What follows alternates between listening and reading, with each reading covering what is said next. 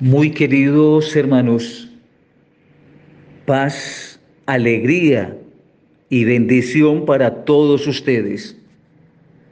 Gracias por estar con nosotros una vez más en este programa. En esta temporada de Sembrina, queremos en este programa acentuar el tema que se ha vuelto un signo generalizado en los últimos tiempos y que a pesar de la indiferencia y del entretenimiento en otras cosas, sin embargo centra lo que es lo referente, el punto central de estas celebraciones. Estamos hablando entonces del nacimiento del niño Jesús. Y ese nacimiento del niño Jesús encuentra una preparación adecuada en el corazón de los creyentes. Y esa preparación del nacimiento del niño Jesús es lo que se llama el adviento, preparar el corazón para la visita. Ya lo dijimos ya hace algunos eh, programas que adviento significa que viene el rey, que viene a tomar posesión, que viene a asegurarse entonces del cargo que le corresponde. Entonces adviento es aplicar esto a Jesús el rey que viene, el Señor que se acerca, el Señor que viene a tomar posesión. Y si el Señor viene a hacerlo así, entonces me corresponde a mí también como creyente disponer el corazón de modo especial, prepararme para la venida del rey, para la llegada del rey. Esto es extraordinario, le daría sentido a mi existencia.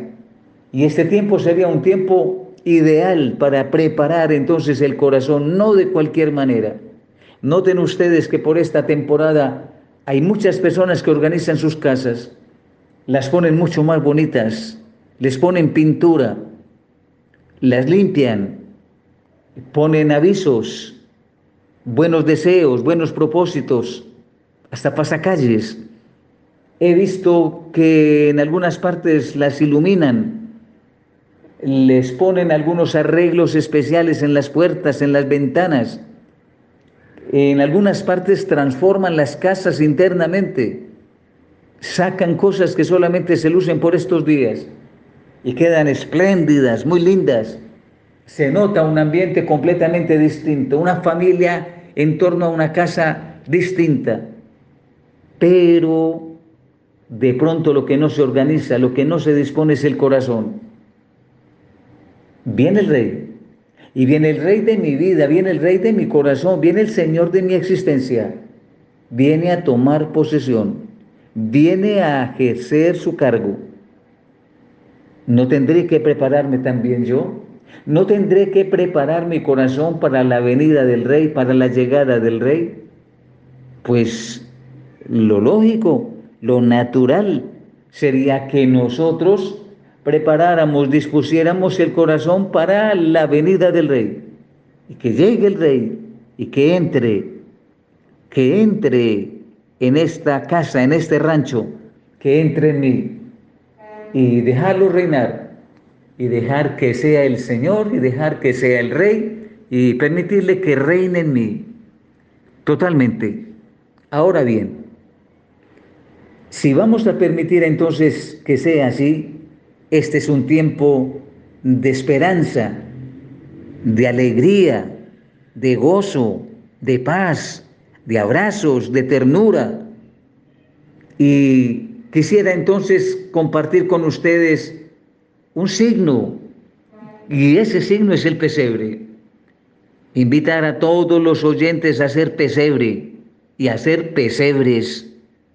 De pronto alguno o alguna de ustedes que me está escuchando se entusiasma y haga un pesebre grande o hágalo chiquito, pero haga pesebres. Y cuando digo haga pesebres, no solamente hágalo por usted o para usted, hágalo también por los otros y para los otros.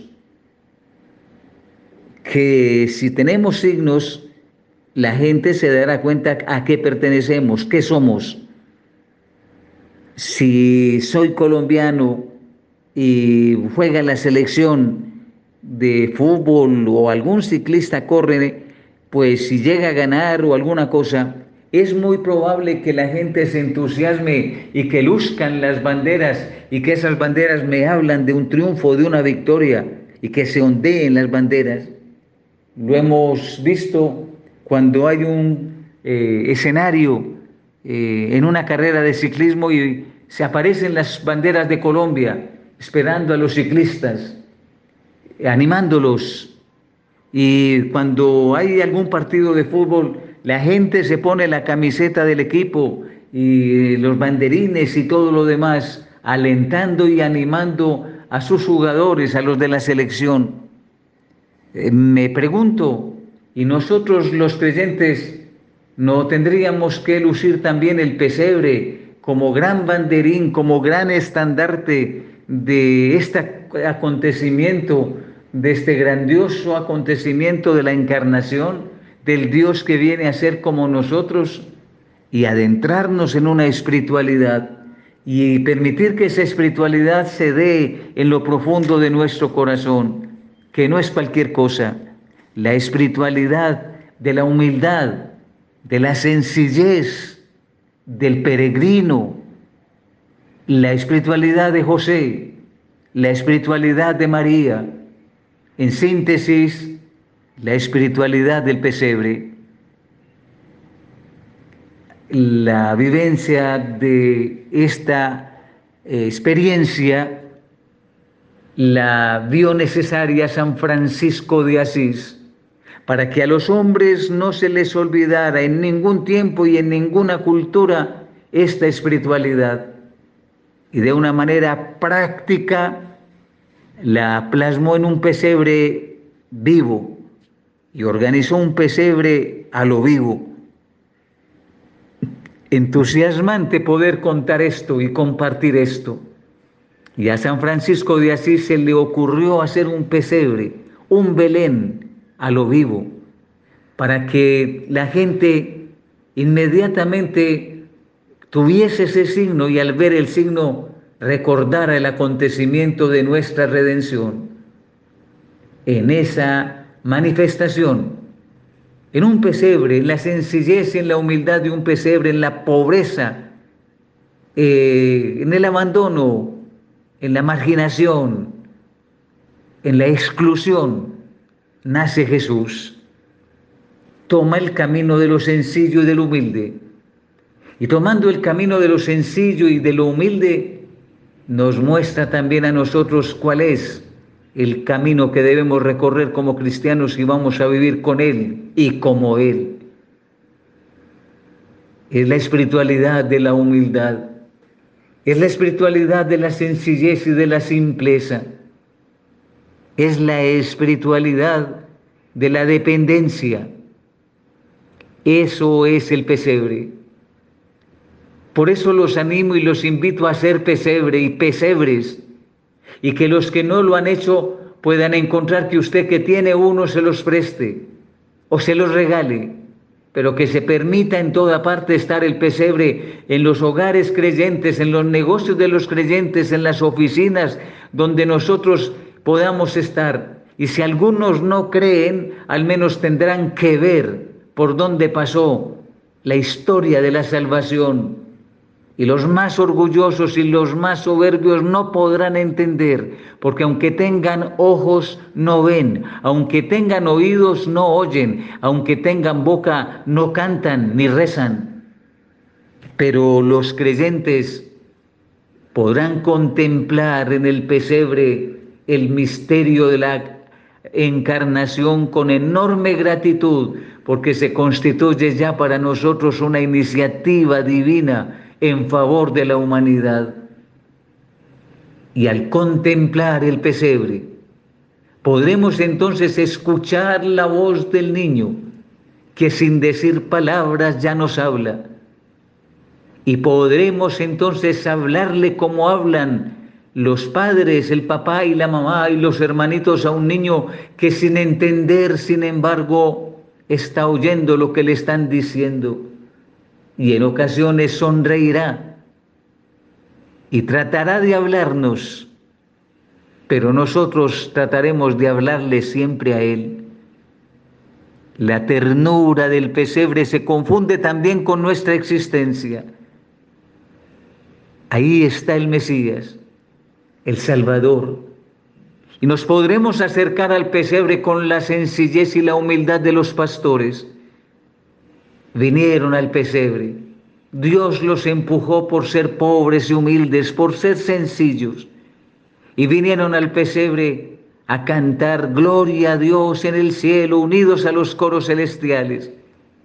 Y en la tierra paz a los hombres que ama el Señor.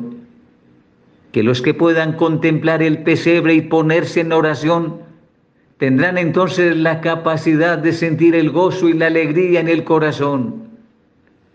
Podrán sentir que realmente se están uniendo el cielo y la tierra en un solo cántico de alabanza. Que el cielo y la tierra en Belén, el cielo y la tierra en el pesebre, se están haciendo también en mi corazón. Y que en la sencillez del pesebre se comprende también lo que debe ser mi corazón. Así como es el pesebre, así debe ser mi vida, debe ser mi existencia. Nací para ser humilde y sencillo. No puedo ser apegado a nada. Todo lo que tengo es ganancia. Y cuando muera no me llevaré nada. Es un pesebre. Llama la atención la manera como Jesús ya desde niño era perseguido.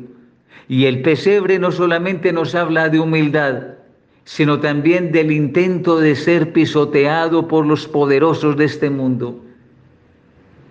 No hay posada. Sí, y eso también se puede sentir y seguir sintiendo hoy. Alguien está tocando a la puerta pidiendo posada. Alguien está tocando al corazón pidiendo que le dejemos entrar. Y le diremos, qué pena, pero no hay, no hay entrada no hay lugar. Y me imagino que el pesebre se marchará en silencio con la cabeza agacha, intentando que le abran tal vez una puerta enseguida, la del vecino, ya que nosotros no le hemos querido permitir que entre en nuestro corazón.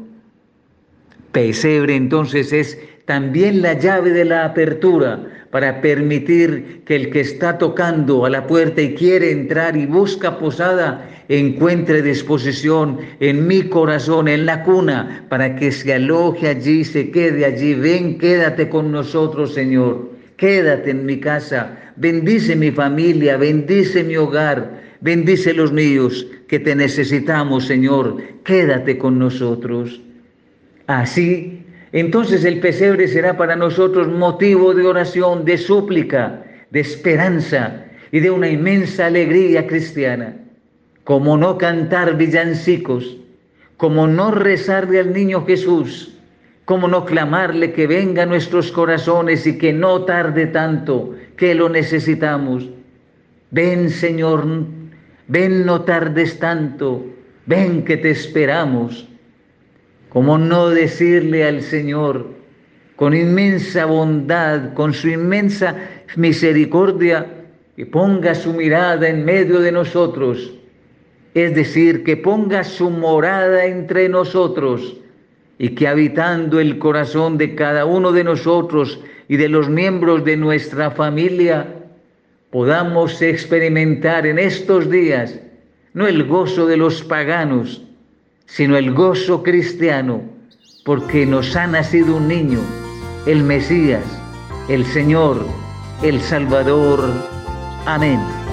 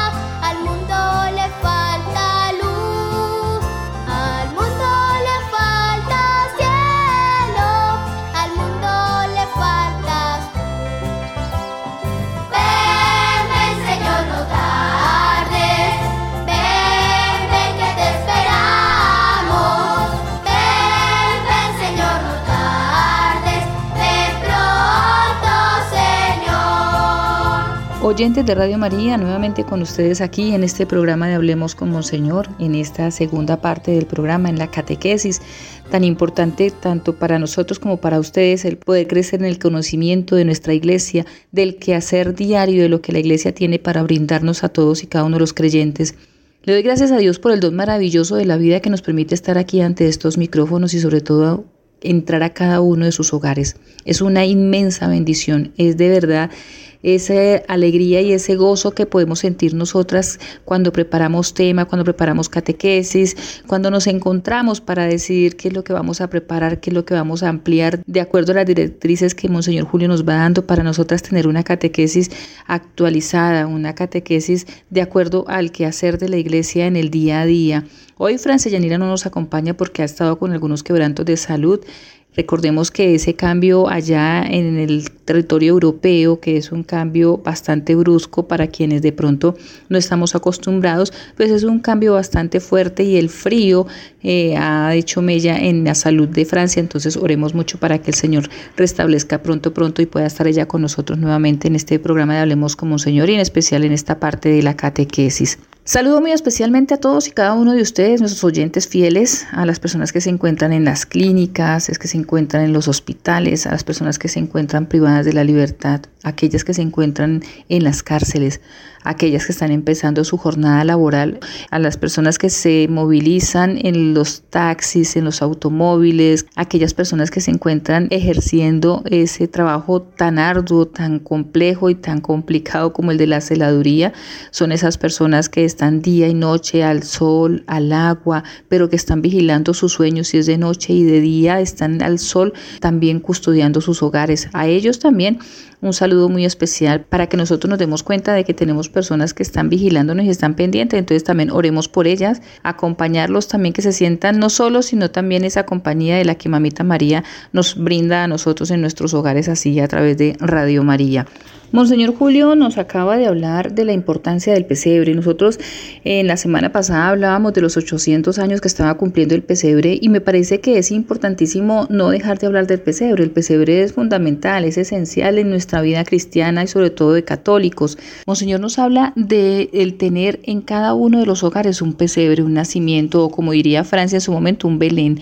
Pero nosotros tenemos claro que en Navidad, en esta época de diciembre, en esta época de Adviento tenemos en nuestros hogares un pesebre, pero aquellas personas porque el, de pronto el apartamento es demasiado chico, porque no tienen tiempo de realizarlo, porque se encuentran en el trabajo todo el tiempo, simplemente comprar un nacimiento, comprar esa representación del nacimiento, del pesebre, del Belén, ese donde encontramos nosotros al ángel que anuncia a María y que está José y en algunos casos ya está el niño nacido, entonces ese nacimiento que usted pueda llegar a su trabajo. Lo importante es que usted pueda tener ese nacimiento que pueda llevar a donde quiera que usted se encuentre, que lo pueda tener de pronto allí en la mesa, en el escritorio, para que le recuerde que allí usted está custodiado por Jesús, por José y por María, que si nosotros podemos elevar nuestra mirada al cielo y decirle, Señor, gracias por el Salvador que has enviado a la tierra para nosotros, para cada uno de nosotros, para redimir nuestros pecados, nuestras culpas. Señor, gracias. Que nos recuerde esa familia de Nazaret que debemos llegar a ser como ellos, tener en nuestros hogares esa familia de Nazaret donde se acoge, donde se ora, donde se ama, donde se recibe, donde se da, donde el servicio siempre es primordial para el que llega o así sea que se vaya hacia otro lugar, como lo hizo María con su prima Isabel. Entonces, qué bonito que nosotros no dejemos pasar esta época del año sin que nosotros construyamos nuestro pesebre en nuestro hogar. Y como les digo y como lo acaba de decir señor Julio, si no tienen la posibilidad de armar un pesebre en su casa grande donde puedan jugar los niños, donde puedan jugar los nietos, donde puedan sentarse alrededor para rezar la novena, pues entonces tengan en su casa un pesebre decorativo para todo el año, que ustedes puedan lucirlo allí durante todo el año, que esa familia de Nazaret sea custodio de su hogar, custodio de su familia, custodio de sus hijos. Eso es lo que realmente importa para que nosotros tengamos conciencia de que tenemos una familia que nos protege, que nos acoge y que nosotros debemos llegar a ser como esa familia. En la catequesis del día de hoy quisiera como ampliar algunas de esas tradiciones que tenemos nosotros en esta época y es que esta semana es muy especial porque estamos en esta semana del gaudete, de la alegría, del gozo, de la felicidad. Ya viene el niño, ya va a nacer en nuestro corazón el Salvador. Pero también es muy extraña en el sentido de que muy pocas veces se da lo que se da este año en Adviento. El próximo domingo tendremos la cuarta semana de Adviento, pero tengan en cuenta que esa cuarta semana de Adviento que empezaría el próximo domingo se corta con la Navidad. Inmediatamente es Navidad. Entonces, perdemos Digo perdemos porque perdemos una semana de preparación, de más alegría, de más gozo, pero el gozo mayor, eh, la euforia, el volver a escuchar el gloria, lo tendremos también el próximo domingo. Entonces, no sé si de pronto ustedes ya les explicaron a algunos sacerdotes en sus parroquias, yo me imagino que sí, algunos han pedido permiso como lo hizo el sacerdote acá en la parroquia a la que yo voy, que él pidió permiso para que el domingo en horas de la mañana celebre la Eucaristía del cuarto domingo de Adviento y en horas de la tarde ya celebre la Eucaristía de Navidad. Entonces, hay que ir ese día dos veces a la Eucaristía, en la mañana a la Eucaristía del cuarto domingo de Adviento porque las lecturas son muy diferentes y en horas de la tarde a la celebración de la Navidad, de esa Eucaristía especial por la cual hemos estado preparándonos y en la cual entonaremos el cántico del Gloria, del Jesús nacido. Con esta antesala de lo que estamos viviendo en esta semana del Gaudete y lo que nos espera el fin de semana, pues vamos entonces a empezar nuestra catequesis del día de hoy con algunas de esas tradiciones que tenemos y que todavía vivimos en el hoy de nuestra vida.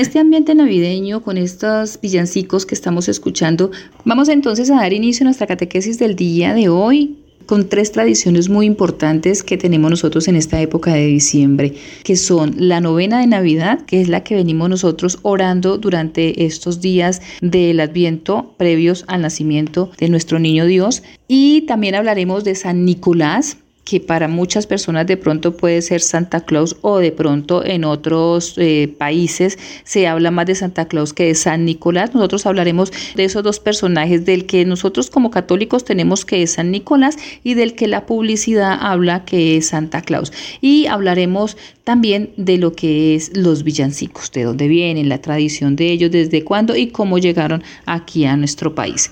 Vamos a hablar entonces de la novena de Navidad. Esta novena de Navidad, que es una tradición colombiana que se lleva a cabo durante nueve días antes de la Nochebuena, es decir, antes del nacimiento de Jesús, es una costumbre desconocida en muchos países. Es una práctica tradicional de la religiosidad popular colombiana que tiene como principal objetivo alabar y glorificar al Señor y demostrar la alegría de los colombianos por el nacimiento del niño Jesús. Nosotros nos reunimos alrededor del pesebre para orar esta novena con los gozos, con esas oraciones tan hermosas que tiene, pero que nos reúne y nos convoca en familia a mirar la familia de Nazaret, a seguir ese trayecto, ese camino. Yo no sé si ustedes, pero siempre desde pequeña buscábamos entre los hermanos a quién le tocaba correr la Virgen María, quién caminaba, quién daba, si lo corrieron o no lo corrieron. Acuérdense que ya está próximos a llegar y de acuerdo a cómo se tenía el pesebre, pues se iban como acomodando cada uno de los personajes que teníamos nosotros allí en el pesebre. Ahora, pues como todo es, ha cambiado, los apartamentos son más pequeños, ya no hay casas tan grandes, los pesebres cada vez son más reducidos, entonces ya prácticamente se realiza el pesebre con las figuras donde ya se van a quedar.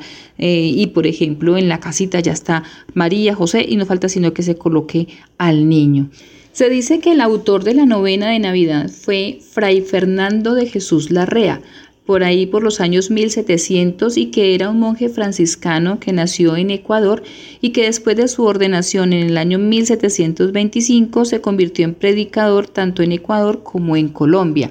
Estando ya aquí en Colombia, por petición de la fundadora del Colegio de la Enseñanza en Bogotá, doña Clemencia de Jesús Caicedo Vélez, ella fue la que le pidió a Fray Fernando de Jesús Larrea que realizara la novena y que la publicara para que las personas pudieran Eso fue en el año 1743. Muchos años después, contemplando el pesebre, una religiosa de la enseñanza, la Madre María Ignacia, ella, observando la novena, le agregó los gozos inspirados en la Sagrada Escritura. Así que la novena nos ayuda a preparar el corazón, a recuperar las calidades humanas que nos trae Jesús para aprender a ser niños en el alma. Es una tradición que fue realizada por unas religiosas junto con un sacerdote que nos la traen a nosotros para que podamos desde las escrituras alabar y glorificar al Señor. Es una tradición completamente colombiana, no es de otro lugar. La novena de Navidad solo se inició aquí en nuestro país. Ya de ahí en adelante, las personas cuando han ido a otros países y se quedan, por ejemplo, en Estados Unidos o que se van para Europa o que se van a otros lugares, ellos llevan esa tradición y empiezan a realizar esa tradición porque se lo han inculcado en sus hogares. Y es así que se ha dado a conocer en otros lugares esta tradición, pero esto es algo propio, es algo nuestro, no es algo que de pronto lo han traído de afuera y que nosotros lo hemos asimilado, lo hemos tomado, no, esto es algo que nació aquí en las entrañas de nuestro país y que todavía lo tenemos, así que tenemos que aferrarnos a esas tradiciones propias y que no nos las podemos dejar arrebatar por el comercio o porque simplemente hay otras cosas que pueden llegar a pasar, como por ejemplo nosotros escuchamos que ya no se dice feliz Navidad, sino que se dice felices fiestas, eso es algo completamente del comercio, nosotros debemos decir feliz Navidad porque nosotros vivimos es precisamente la preparación a la Navidad, al nacimiento de ese niño que en algún momento nace en nuestro corazón, porque nosotros nos preparamos para ello, para que Él llegue allí. Entonces, no nos dejemos robar nuestras tradiciones por el secularismo, ni tampoco dejemos que en la casa entre el comercio, entre el mundo y nos olvidemos de lo que realmente es necesario y lo que realmente es importante, como lo es el corazón preparado para que llegue ese niño Dios, para que podamos nosotros ser niños en el alma. Niño del alma, vengo a cantarte un bambuquito frente al portal, niño del alma, duérmete niño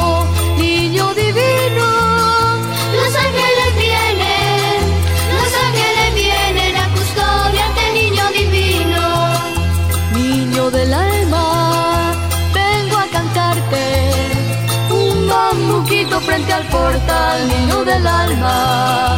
Duérmete, niño, niño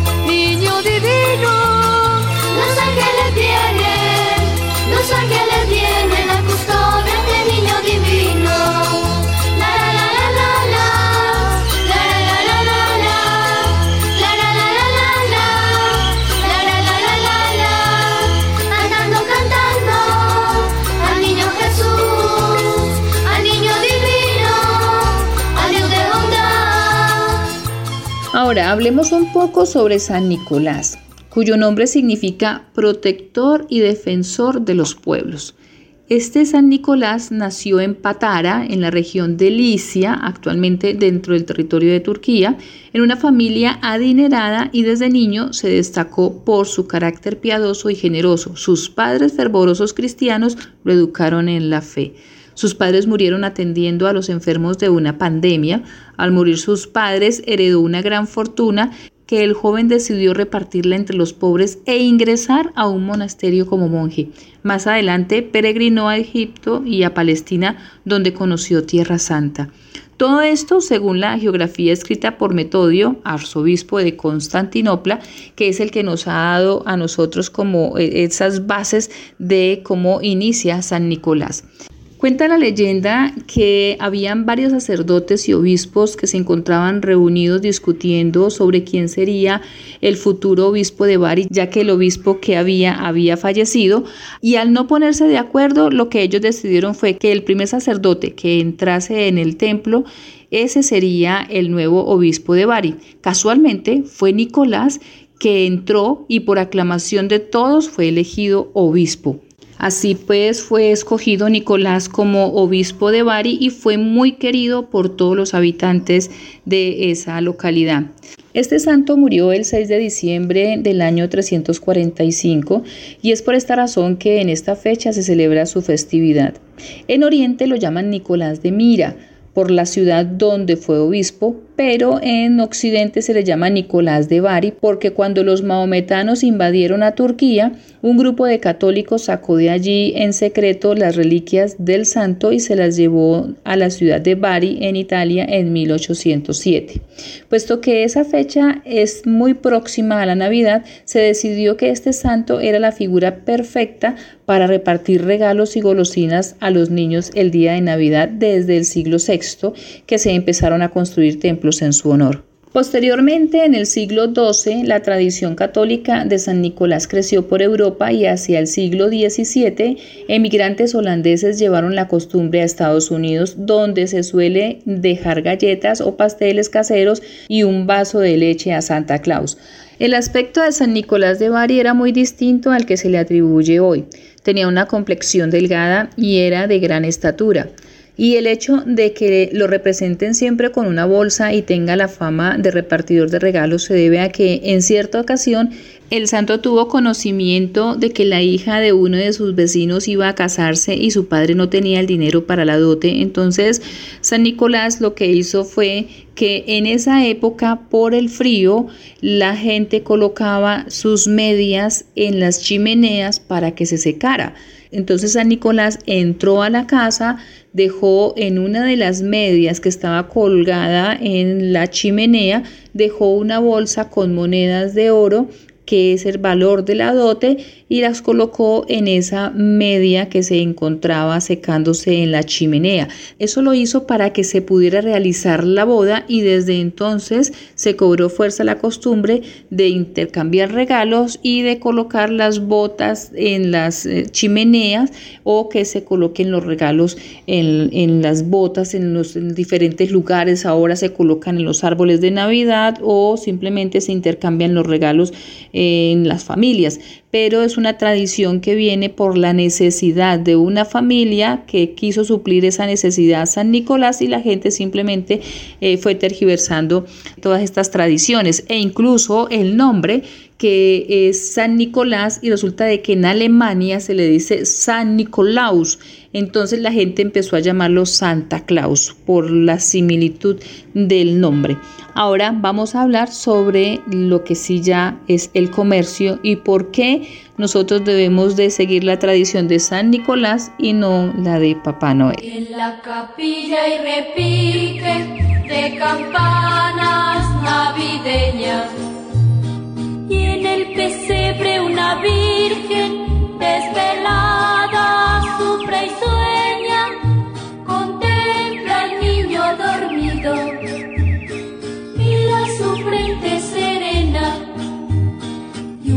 sonrisa ilumina su carita de azucena. Tan, lin, lan, las campanitas sonando están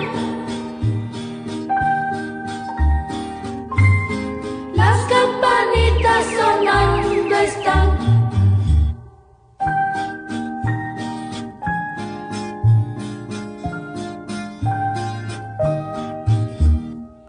Cada mañana en la torre de la iglesia campesina, las campanas se despiertan a pesar de la neblina, llegando la noche buena, lanzan alegres al viento una plecaria amorosa, adorando del cielo. Dan, lin, lon, las campanitas sonando están. Las campanitas sonando están. Hablemos ahora de Papá Noel. Aunque la leyenda de Papá Noel sea antigua y compleja y proceda en gran parte de la historia y la tradición de San Nicolás, la imagen familiar de Santa Claus con el trineo, los renos y las bolsas con regalos es una invención estadounidense.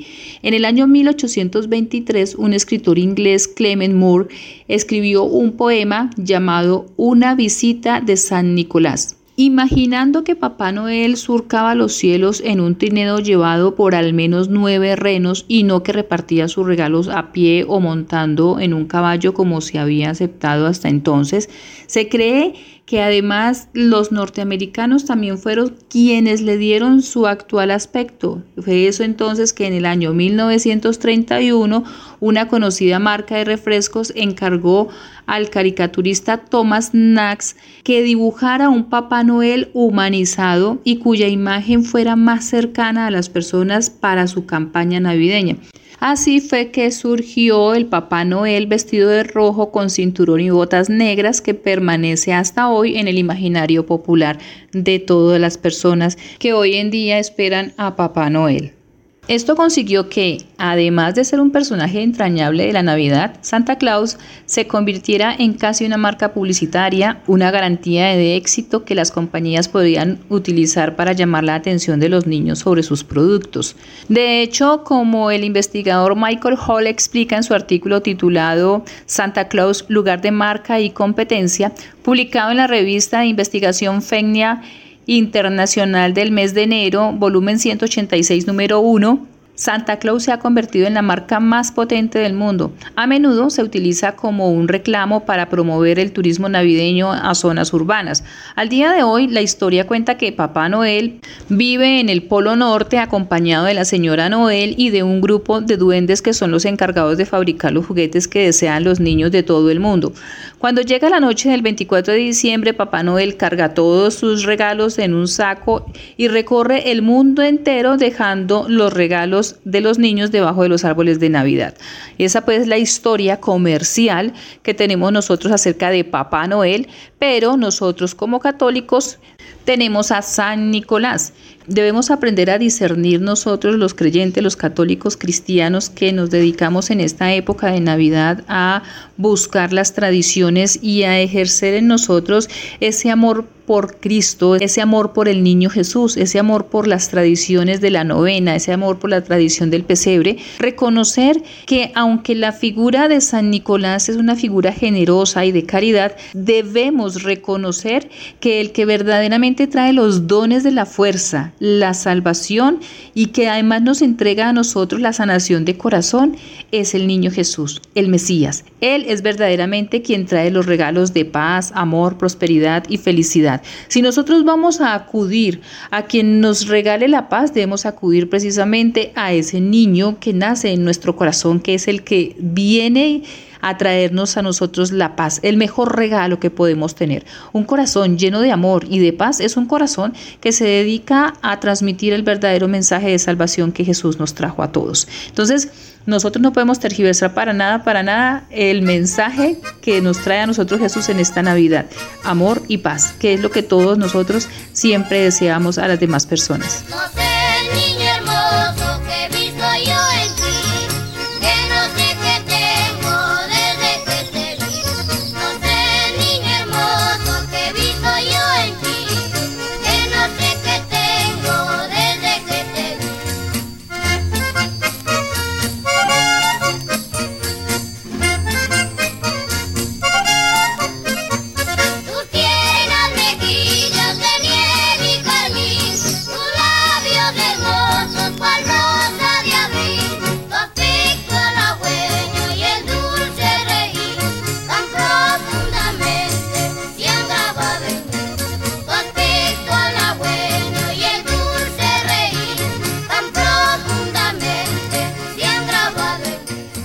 Ahora bien, hablemos de este tercer elemento que para nosotros es fundamental para vivirlo con gozo y con alegría como lo son los villancicos. Es una época de Adviento, una época en la que ya nos estamos acercando a la Navidad para poder disfrutar en familia y qué mejor que los villancicos.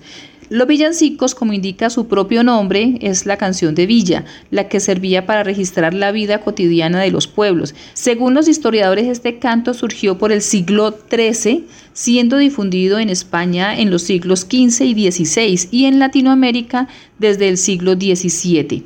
En sus inicios fue una forma poética española y lo usaban como registro de los principales hechos de una comarca. A lo largo de la historia ha sufrido muchas transformaciones hasta que en el siglo XIX su nombre quedó exclusivamente para denominar a los cantos que aluden a la Navidad. El villancico no solo se consolidó como un género, sino que se convirtió en un arquetipo de la canción de Navidad. Su temática se centra en el niño Jesús, la Virgen María, San José, los Reyes Magos, los pastores y la estrella de Belén. En Latinoamérica se difunde desde el siglo XVII, pero fue hasta el siglo XIX que los villancicos quedaron exclusivamente destinados para hacer cantos de Navidad. Sus mayores exponentes fueron Sor Juana Inés de la Cruz y Augusto Salazar en México, Domenico Cipoli y Roto Ceruti en Italia, Juan de Araujo y José de Orejón Aparicio en Perú y Juan Jiménez en Colombia. Uno de los clásicos de este género, los villancicos, es Noche de Paz, que se cantó por primera vez el 24 de diciembre de 1818 en la iglesia de San Nicolás de Overdorf, en Australia. La letra de Noche de Paz fue compuesta en alemán en el año 1816 por el sacerdote austriaco Joseph Mohr y en vísperas de Navidad en 1818 se la entregó al profesor de música Franz Xaver Gruber para que le hiciera una composición musical. Gruber era organista y realizó el acompañamiento con guitarra porque el órgano de la iglesia estaba descompuesto. Noche de Paz, Noche de Paz ha sido traducida a más de 300 idiomas en el mundo y se ha convertido en el villancico más popular de la historia. Actualmente, la temática de los villancicos se concentra en los protagonistas de la Navidad. Los villancicos sufrieron modificaciones desde su origen hasta la fecha, pero siempre ha sido sinónimo de alegría, de una unión de familias y de pueblos. No dejemos perder esa tradición, no dejemos que nos arrebate el mundo lo que a nosotros se nos ha ido dando para guardar y preservar y transmitir. Para que nosotros no perdamos las tradiciones debemos transmitirlas, de padres a hijos, de hijos a nietos, debe transmitirse de siempre. Yo recuerdo que a mí me lo transmitió mi, bisabuela, luego mi abuela, mi mamá, ahora yo se la transmito a mis hijos y mis hijos a mis nietas. Entonces es una tradición que nosotros no podemos dejar perder. El ver a los nietos eh, hablando, jugando en el pesebre es enriquecedor.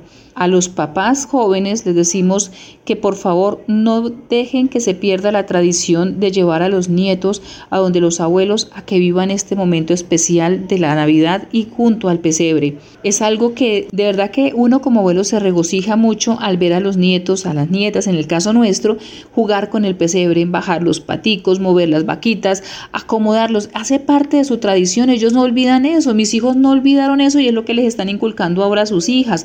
Entonces, no perdamos esto, no dejemos perder la tradición.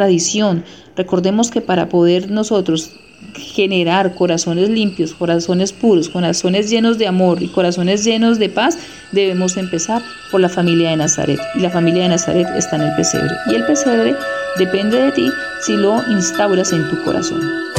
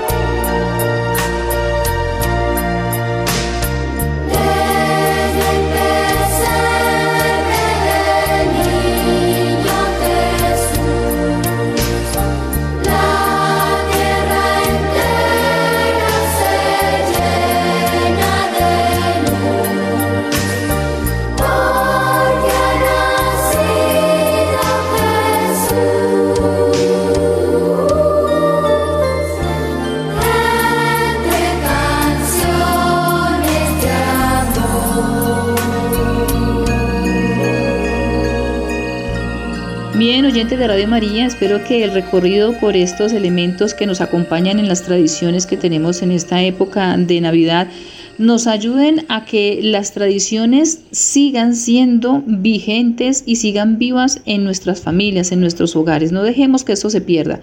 Simplemente transmitámosla a nuestros hijos y nuestros hijos a nuestras nietas y así sucesivamente como la recibimos nosotros. Entonces, Aquí nosotros lo que tratamos es de hacer vida el Evangelio a través de pequeñas notas como un villancico, a través de una novena, a través de San Nicolás, de un regalo que trae el niño Dios para cada uno de nosotros que es un regalo invaluable como el amor y como es la paz. Entonces, que nosotros tengamos la esperanza de que el Señor siempre que trae algo a nuestra vida es para el bien de cada uno de nosotros. Recordemos que Él nos ama y que nosotros lo amamos de la manera en la que de verdad humanamente podemos amar. Ojalá pudiéramos amarlo de la manera que Él nos ama, pero sería imposible. Es un amor que se desborda por cada uno de nosotros, que somos su creación. Nosotros amamos humanamente a Dios con estas tradiciones y esas tradiciones nos llevan a amar al prójimo, a amar a las personas que tenemos a nuestro alrededor. Así que, oyentes de Radio María, feliz Navidad, felices Pascuas de Navidad. Ya nos veremos en Pascuas de Navidad. La próxima semana ya será las Pascuas de Navidad porque ya habrá nacido el niño Dios, ya habrá nacido en nuestros corazones. Entonces, que esta semana que nos queda del gaudete, de alegría, de gozo y de novena, disfrutémosla al máximo con nuestras familias. Y nos encontramos, si el Señor lo permite, en las Pascuas de Navidad.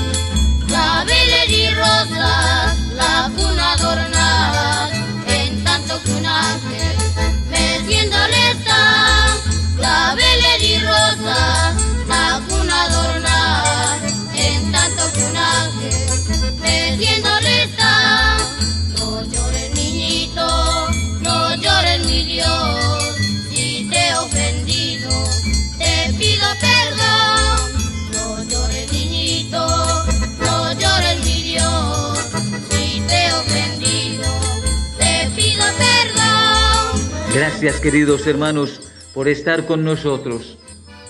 Les ruego nos tengan en cuenta en sus oraciones, sobre todo cuando se acerquen al pesebre en estos días. Acuérdense de orar por nosotros. Que el Señor los acompañe y los bendiga, los proteja y que el Señor venga a estar en sus corazones, alegrándolos estos días de la, del Adviento, camino de la celebración del nacimiento del Señor. Gracias por estar con nosotros y que el Señor nos dé también la oportunidad de encontrarnos la próxima semana aquí mismo. Dios les bendiga.